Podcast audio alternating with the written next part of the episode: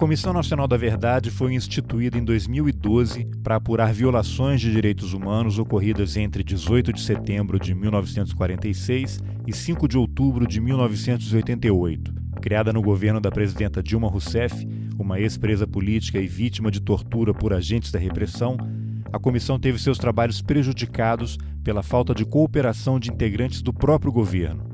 Nessa segunda parte da entrevista com o jornalista e escritor Luiz Cláudio Cunha, ele conta sua participação na comissão e como generais, almirantes e brigadeiros se recusaram a facilitar depoimentos de militares e a entregar documentos que poderiam contribuir para esclarecer crimes cometidos durante a ditadura. A partir do próximo episódio, a conversa estará centrada na série de reportagens que ele fez no final dos anos 70 para a revista Veja sobre o sequestro de dois uruguaios em Porto Alegre, no âmbito da Operação Condor.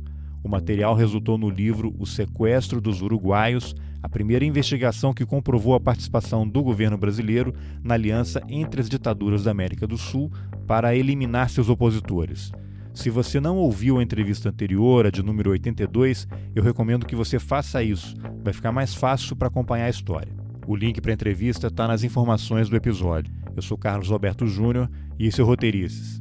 Vamos nessa! A Comissão Nacional da Verdade, eu trabalhei dois anos lá com muito orgulho, e a comissão fez um trabalho admirável, fechando um relatório de três eh, volumes, com mais de duas mil páginas, com informações inéditas que poucas pessoas leram, embora esteja acessível na internet, a Comissão Nacional da Verdade recebeu apenas 68 documentos dos Estados Unidos. Ou seja, você compara com os 44 mil do Chile e você vê que o Brasil, mesmo é, dos Estados Unidos, recebeu muito pouca colaboração. Então, essa, é, é, essa questão, essa carência documental nossa, é porque o Brasil tem uma vergonha extrema um cuidado muito cínico para esconder o seu passado, como se, ao não falar dele, pudesse apagar tudo que ruim foi feito naquele período. Mas por que tão poucos documentos chegaram dos Estados Unidos? Não houve um empenho do governo brasileiro? Precisaria ter tido uma ação mais contundente?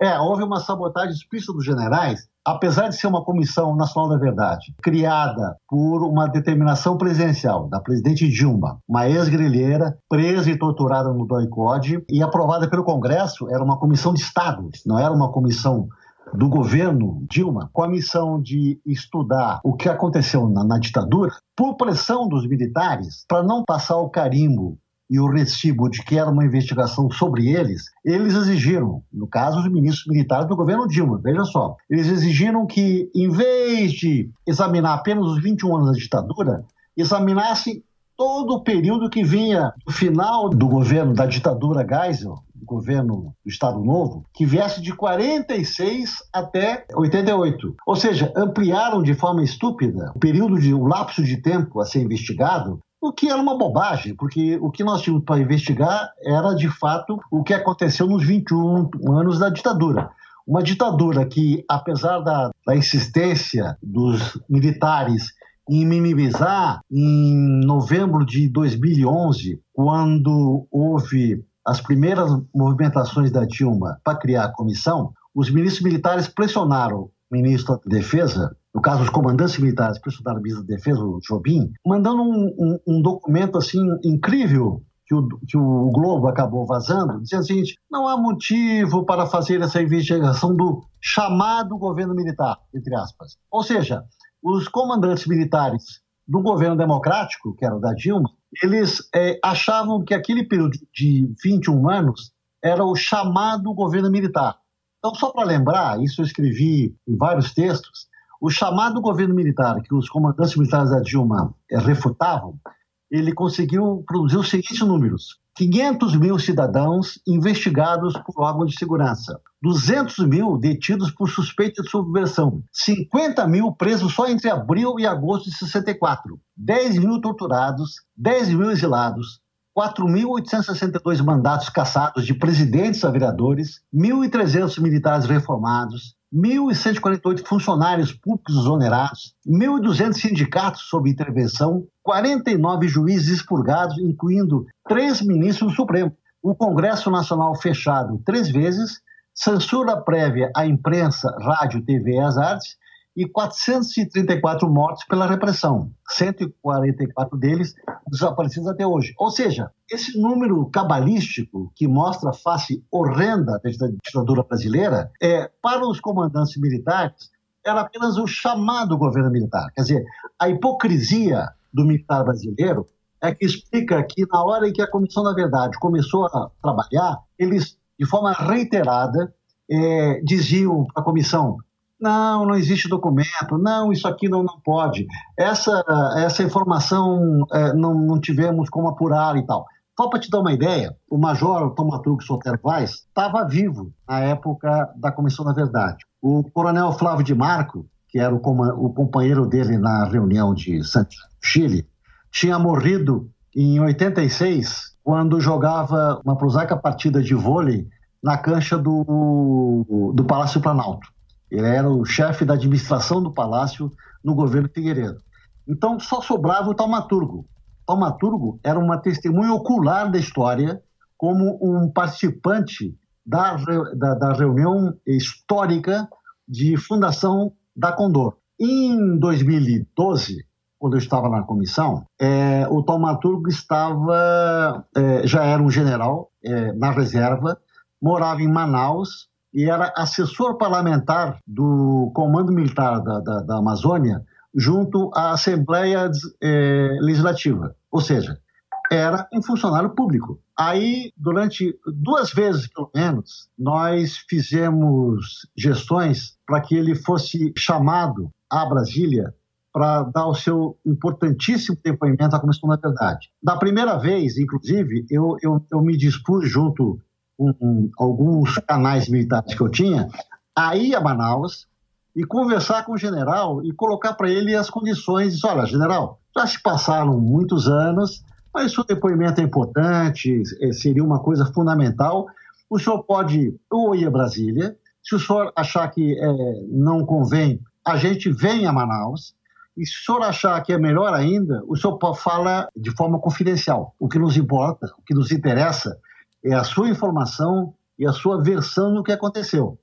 Isso é o que eu diria para ele se eu tivesse tido a oportunidade de conversar com, o general Tamaturo. Só que, na hora H, o ministro Celso Amorim, da Defesa, soube das minhas gestões, ficou irritadíssimo e deu ordens para fechar todas as portas aos contatos que eu tinha lá dentro. Isso é, acabou sendo vetado, obstruído.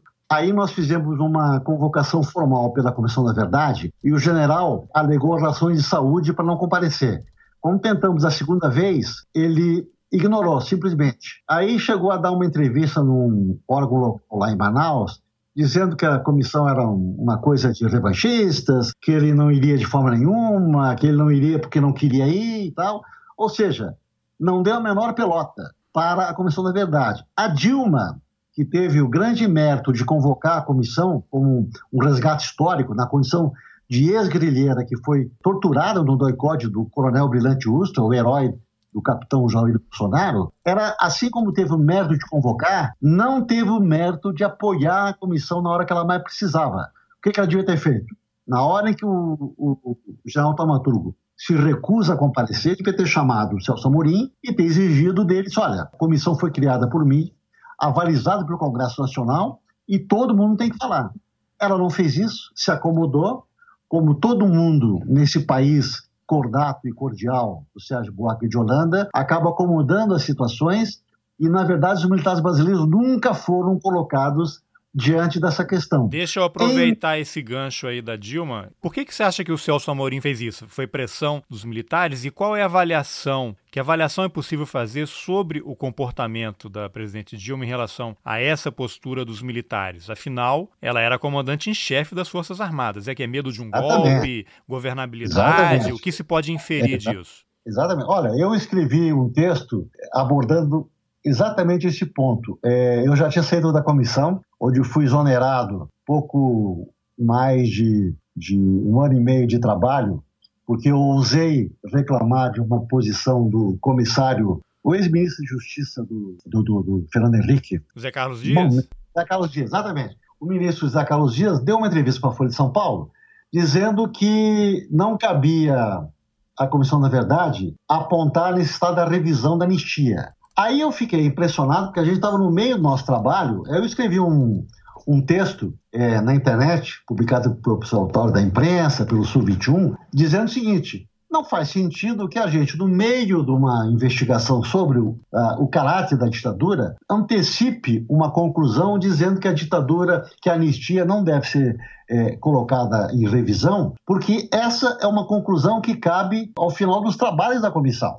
Porque, pelo conjunto de evidências, de documentos que nós estamos levantando, chegaremos talvez à necessidade de dizer assim: não, mas para aí, essa anistia ela deve ser revisada, porque ela é injusta. Aí, diante dessa minha cobrança pública, porque ele tinha feito essa bobagem pública na Folha de São Paulo, acabei sendo exonerado da, da, da comissão. Mas o importante é o seguinte: a anistia brasileira, como eu, eu lembrei várias vezes, a anistia nunca foi um acerto, um conserto de consenso nacional. A anistia brasileira, que na verdade é uma alta anistia, ela foi é, decretada pelos próprios generais da ditadura para beneficiá-los. Embora ela tivesse permitido a volta ao Brasil de ex-exilados, é, Arraes, Brizola, Gabeira, outros nomes ilustres, ela na verdade foi uma alta anistia extremamente comportada. Por quê? Ela foi desenhada com, com muito cuidado pelos próprios militares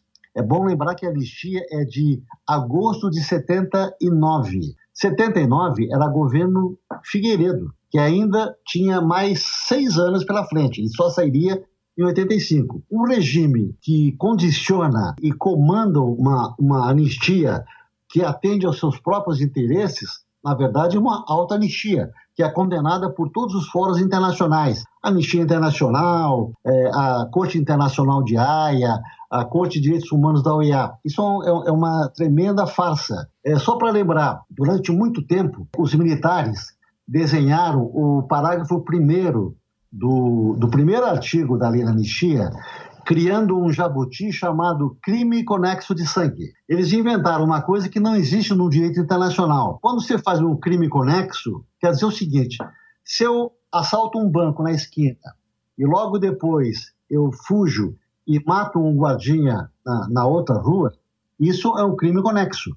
É um crime que tem conexão com o primeiro crime cometido. O crime conexo de sangue, inventado pelos militares para se protegerem, criava a seguinte situação absurda. O Vladimir Herzog é, foi torturado no doicote. Só que o, o, repressor que o torturou, na hora que vem a anistia, coisa que Vladimir Herzog não teve a sorte de é, aproveitar porque foi morto antes disso, é, na hora que vem a anistia, o crime conexo diz o seguinte: o torturador que torturou também é anistiado. É um absurdo, quase cômico, mas na verdade trágico, que isentou de qualquer responsabilidade todos os militares que faziam parte desse imenso aparato repressivo que envolve doicode, DOPS, é, os quartéis dos Exércitos, Marinha Aeronáutica, Federal, o diabo. Então, o resultado, a criação desse crime conexo é que permitiu que a lei da anistia, além de beneficiar, inegavelmente, lideranças da esquerda e do regime deposto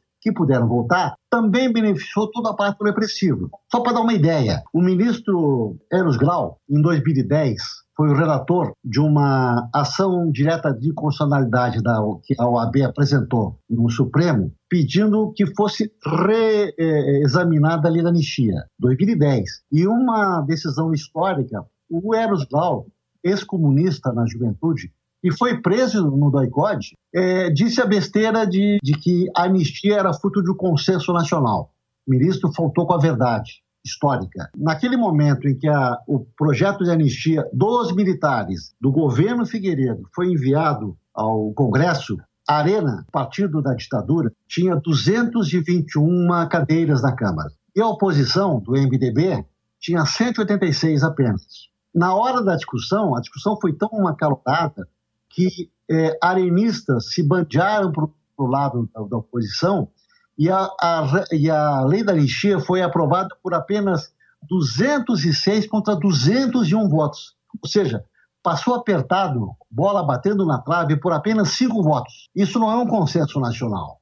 E num, num, num Congresso emasculado pelas cassações do antigo AI-5, porque o AI-5, até dezembro de 78, estava em pleno vigor.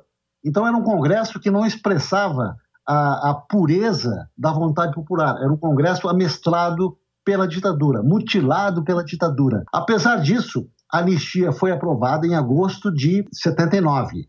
Em abril de 81, dois anos depois, ou seja, já sem os benefícios da lei da anistia, acontece o quê? O atentado do Rio Centro. Uma das assinaturas que formalizava a lei da anistia era do então chefe do SNI, sucessor do Figueiredo, general Otávio Aguiar de Medeiros. O Rio Centro, que foi um atentado, como todos sabem, é, cometido pelo DOI-CODE do Rio de Janeiro, onde plantaram bombas num evento alusivo ao Dia do Trabalho, onde havia 20 mil pessoas dentro do Rio Centro, num show de música, da música popular brasileira, era para criar um pânico. Os portões do, do, do, do ginásio, da, das instalações, tinham sido fechados previamente com cadeado, e se esperava que, com a explosão das bombas, houvesse um pânico generalizado e muita gente morresse, e isso ia ser jogado, como na bomba do, do Kazomit, do, do, do Bournier, seria atribuído à esquerda e aos comunistas. Bom, é, só que esse atentado falhou e a bomba explodiu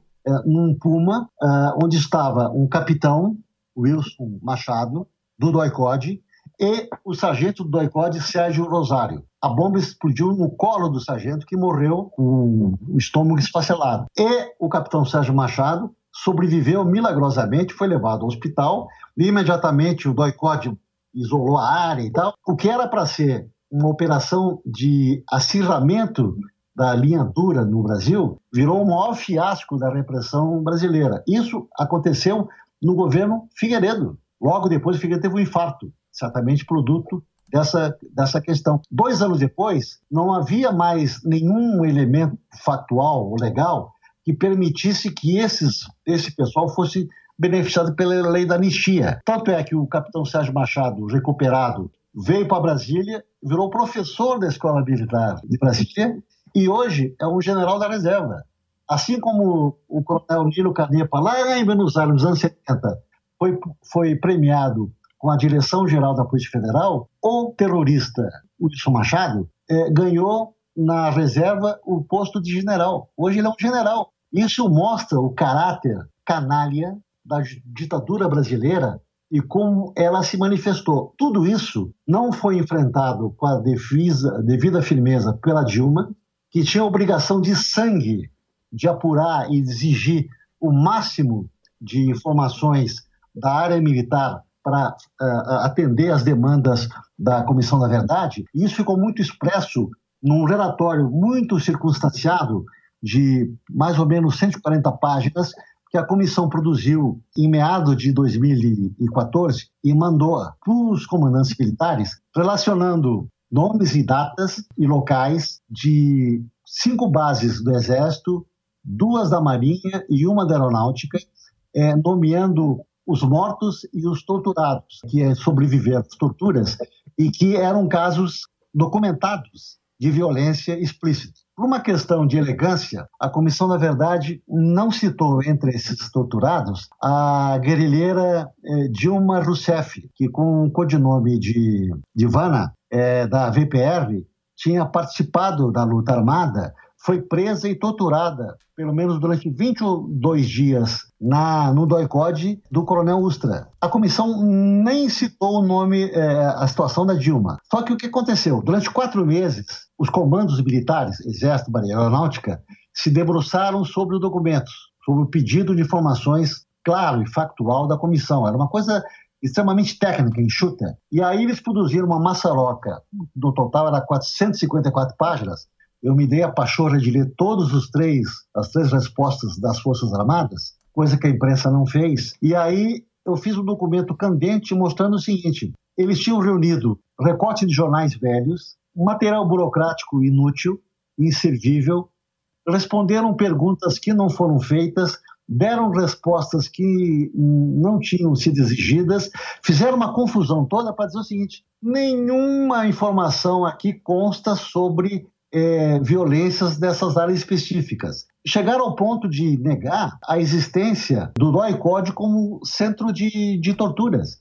E nem falaram na, na situação da Dilma. E o, o Celso Amorim, que tinha um passado até que o recredenciava, ele como presidente da Embrafilme, no governo militar, ele chegou a, a, patrocinar a feitura de um filme da maior qualidade do Reginaldo Farias, chamado Pra Frente Brasil, que era muito inspirado na figura do delegado Sérgio Fleury, que era a besta fera, o nome maior a ditadura do DOPS em São Paulo, e ele mostrava de forma muito clara, inclusive com cenas de pau de arara, que era uma coisa que nunca tinha se visto no cinema brasileiro, é, o envolvimento do empresariado, financiando a tortura e, e o doicode. E, Acho que tem é, até uma é, cena inspirada naquela figura, o americano Dan Mitrione, ensinando para a plateia como é que tortura exatamente. com o pau de arara. Exato, da, da Mitrione que costumava frequentar o doicode porque tinha o bizarro prazer de ver torturas pessoalmente. Ou seja, logo depois disso, o Celso Munim foi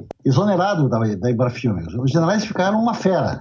E o, o filme, inclusive, era para ter sido exibido é, no festival, festival de Gramado. Ele foi proibido, é, ele foi criaram obstáculos e o filme acabou não passando. Então, o resultado, ele tinha todo um precedente, o Celso Amorim, de que enfrentaria isso de forma altiva. Só que um fenômeno interessante, ele reproduziu um pouco o que o Jobim acabou cumprindo com a sua passagem longeva para o Ministério da Defesa, foi que o Celso Amorim foi muito mais um ministro da defesa dos militares do que um ministro da defesa do Estado brasileiro. Quando, em 94, o Fernando Henrique, em boa hora, é, exonerou os ministérios militares, rebaixou os ministros das Forças Armadas à condição de comandantes e criou a figura do ministro da Defesa, ele equalizou o Brasil, nivelou o Brasil aos países mais civilizados e geralmente bota um civil num cargo político da defesa para comandar justamente a área militar é, é, é, de seus países.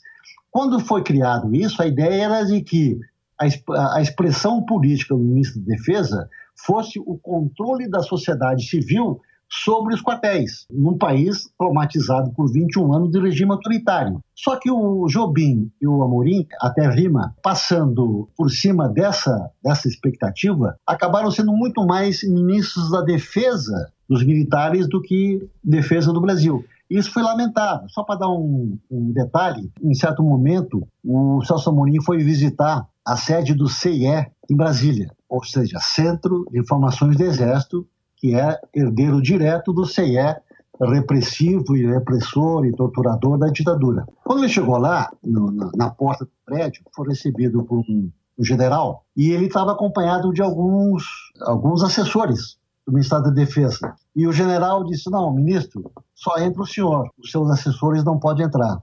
Se o ministro Almorim tivesse o mínimo de dignidade, tinha ou bancado a entrada dos seus assessores. Dado voz de prisão ao subordinado. Dado voz de prisão para o general. E o que, que aconteceu? Calado, ele dispensou os assessores e entrou sozinho no CIE.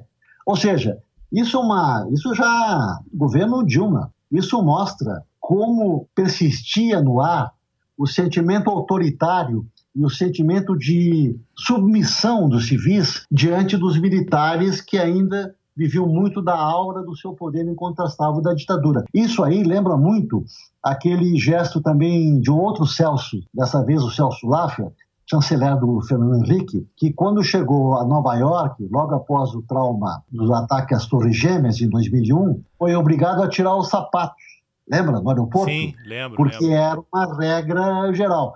O ministro do exterior de um país é, decente, civilizado, é, diria assim, não, pessoal, eu sou um ministro no governo, meu sapato não tem nenhuma bomba infiltrada, não vou tirar o sapato. Ah, mas o não pode... Então, muito obrigado, estou voltando ao Brasil. O que, que, ele fez? Tirou o sapato. É, é, o mesmo ato de submissão que o Celso Amorim cometeu ao dispensar os assessores acatando a voz de comando do seu subordinado, um general que devia obediência a ele como ministro da Defesa. Isso mostra muito bem o, o, o senso é, é, é, de submissão e por que, que o poder civil no Brasil passado tantos anos da queda da ditadura, a ditadura caiu em 85. Nós estamos em 2020. Então a gente ainda vive sob essa aura, é, num momento em que se aguça, inclusive, essa discussão do militarismo brasileiro, com a assunção desse lamentável capitão Jair Bolsonaro, que é um ecoa com toda a força, é, de uma forma nostálgica, a Guerra Fria que também já acabou, acabou nos é, anos Você falou 90. 2020, eu achei que você fosse dizer 64. pois é, 2020 agora com o drama de 64, Carlos, para nós é o seguinte, foi o quê? É um golpe militar em que é deposto um presidente pela força das armas e os militares tomam conta de todos os setores do, do país. Aí bota o capitão Azevedo como reitor da UNB, eh, generais em tudo que é estatal, eh, generais eh, nos ministérios, quer dizer, virou uma militarização total. Esse raciocínio que você fez aí em relação ao Celso Amorim e outros, você acha que é um raciocínio que vale para o comportamento da Dilma naquele momento? Por que, que ela não ah, foi adiante em certeza. relação a essa questão? Com certeza. Eu acho que a Dilma amarelou diante dos generais. É, é, quando se esperava dela, na condição de ex-presa política, estruturada, tivesse uma posição firme em relação a isso, talvez pensando na ideia perene que paira sobre o Brasil da conciliação, não vamos abrir feridas, é, ela realmente não fez o que se esperava, que se exigia dela. O pessoal da Comissão da Verdade ficou muito decepcionado com o comportamento da Dilma, embora nunca tivesse externado isso publicamente, mas era clara a sensação que nós internamente tínhamos da falta de apoio da presidente da República em relação a isso, a, a, a, a falta de uma posição firme em relação à cobrança da história. A história ela não, ela, tem que ser ela tem que ser esmiuçada, porque existe uma frase do juiz Gabriel Garçon, o homem que determinou a prisão do Pinochet quando estava em Londres, é, por conta, inclusive, de envolvimento com crime de lesa humanidade, e que ele diz o seguinte: para virar uma página é preciso lê-la. Então, é, é, o Brasil tem essa coisa de que, não, não vamos ler, vamos virar a página. Quer dizer, é, é uma posição extremamente cínica, canalha, e os generais foram cínicos e acho que essa a, a nossa esquerda, é, é, tanto o Lula quanto a Dilma, no momento em que estiveram lá, fizeram uma política de conciliação. Um amigo meu, o, o Jair Krischke, um dos mais respeitados ativistas de direitos humanos, diz o seguinte: no Brasil não houve uma justiça de transição, houve uma justiça de transação. Eu acho que essa expressão é extremamente feliz, porque houve uma transação acima dos interesses da sociedade brasileira e, das, e, e, da, e da necessidade histórica do Brasil revisar o seu passado, de que era melhor esquecer um pouco isso, e a comissão, na verdade, ia contra esse, esse interesse dessa cúpula, é, é dessa cumplicidade militar e dessas lideranças políticas pouco ativas que acabaram às vezes, não, vamos olhar para frente. O general Leão das Pires Gonçalves, que foi o ministro do Exército do Sanei e morreu com uma voz mais exasperada da linha dura militar, era o inimigo atroz da Comissão da Verdade, ele costumava dizer o seguinte, não, temos. Isso é, uma, é, uma, é um sentimento que era muito vocalizado por, por toda essa gente. Nós temos que olhar para frente, não vamos olhar pelo estilo retrovisor. Bom, essa frase infeliz do general Leonas mostra que ele, além de tudo que ele representou na ditadura, ele comandou o doicode do Rio de Janeiro na época do Figueiredo, quando desapareceram muita gente sob tortura, mostra que, além de tudo isso, o general Leonas era um mau motorista. Nós sabemos que o espelho retrovisor não é um adereço, uma coisa assim descartável num carro. É um instrumento de segurança para uma boa direção. Quando você está dirigindo para frente, você usa o espelho retrovisor para olhar à direita e à esquerda para ver o tipo de perigo que você está correndo no seu caminho. Se não vai ser atropelado, se não vai ser atropelado pelo bonde da é, história, né? Exatamente. Então é o seguinte, o espelho retrovisor, ao contrário do que imaginava o falecido General Leônidas, é um instrumento fundamental para uma boa direção é, é, é em direção ao futuro, para quem caminha para frente. E ele acha que com uma frasezinha boboca dessas, ele conseguia dizer assim, não, pessoal, deixa para lá, vamos olhar para frente. Esse sentimento está incrustado tanto na, na, por interesses escusos, tanto na, na elite militar brasileira até hoje, que se recusa a analisar os crimes cometidos pelos seus companheiros de farda, como na própria esquerda que chegou ao poder.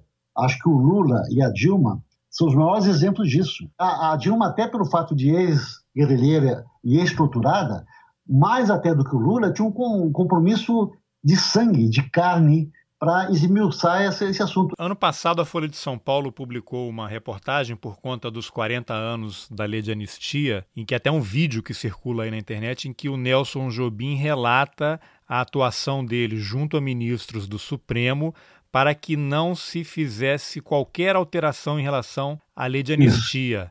Né? O que, que você pode isso. avaliar desse episódio? É, isso aí é o, é, é, é o princípio é, é, o princípio de todo esse sentimento que permeia a sociedade brasileira. Só para lembrar, para fechar aquele circuito da, da, da ação da OAB na, na, junto ao Supremo em 2010, pedindo que a, a lei da anistia fosse revisada, não para revogar a lei. A lei tem coisas positivas, que é permitir a volta de exilados e, e, e gente que foi caçada. Mas para revisar a lei, no que ela dizia, é, é, é, no que ela tratava de benefícios indevidos aos torturadores, que não devem ser beneficiados nunca em nenhum regime democrático pelo perdão.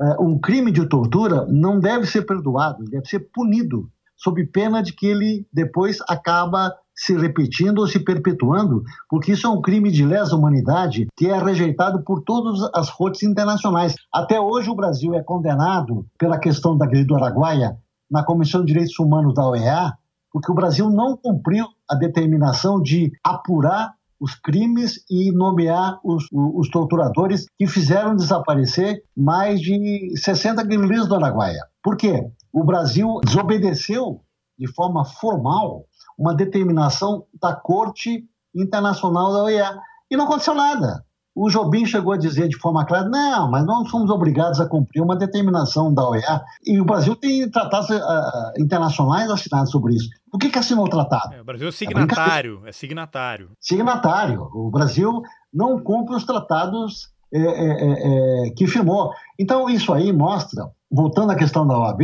a OAB entrou com a ação no Supremo, o Eros Grau, relator ex-comunista e ex-torturado, disse aquela bobagem de que a anistia era um consenso, a verdade era uma alta anistia, e a ação da OAB foi rejeitada por sete votos a dois. Só quem votou contra, é, pedindo que a, a, alta anistia fosse revisada, foi o, o, Ricardo Lewandowski, ainda ministro, e o ex-ministro Aires Brito, que definiu a tortura como um monstro e que torturador não podia ser beneficiado por nenhuma anistia. Ou seja, quando a Suprema Corte Brasileira acaba se juntando a esse sentimento de perdão informal, de esquecimento deliberado, de é, é, olhar para frente sem ir pelo retrovisor, quando o Supremo adota essa posição, é um Supremo que está indo contra a história e afastando o Brasil dos países civilizados que fizeram o seu, seu dever de casa. A Argentina é um exemplo admirável para o Brasil. A Argentina implantou a sua Comissão da Verdade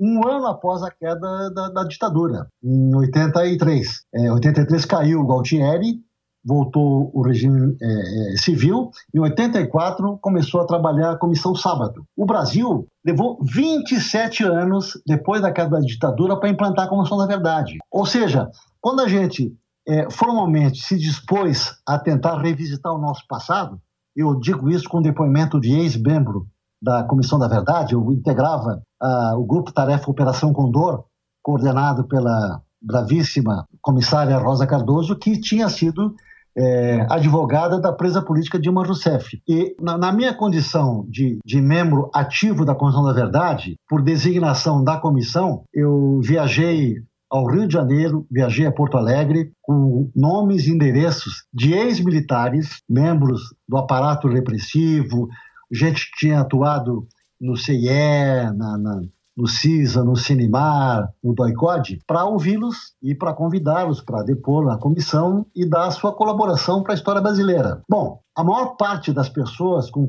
quando eu cheguei, uma parte estava morta, a outra parte estava com Alzheimer, a outra parte estava é, com um sentimento extremamente hostil à comissão, porque tinha cobertura de cima de um ministro da Defesa, Celso Amorim, omisso, de uma presidente da República indiferente, e eles viram que não era uma coisa a ser levada uh, com seriedade, ou seja, uma convocação, um convite da comissão, não era uma coisa para ser levada a sério. Então, a gente enfrentou 27 anos depois da queda da ditadura, uma dificuldade que não tiveram o Chile, o Uruguai e a Argentina, porque eles implantaram as suas comissões um ano após a queda de suas respectivas ditaduras. O Brasil, como levou quase três décadas, na hora que tentou fazer uma, uma revisão da sua história, ouvindo os personagens do bem e do mal colaboraram para esse aparato repressivo, se, se deparou com uma maldição no calendário. Ou estavam mortos, ou estavam doentes, senis, velhos,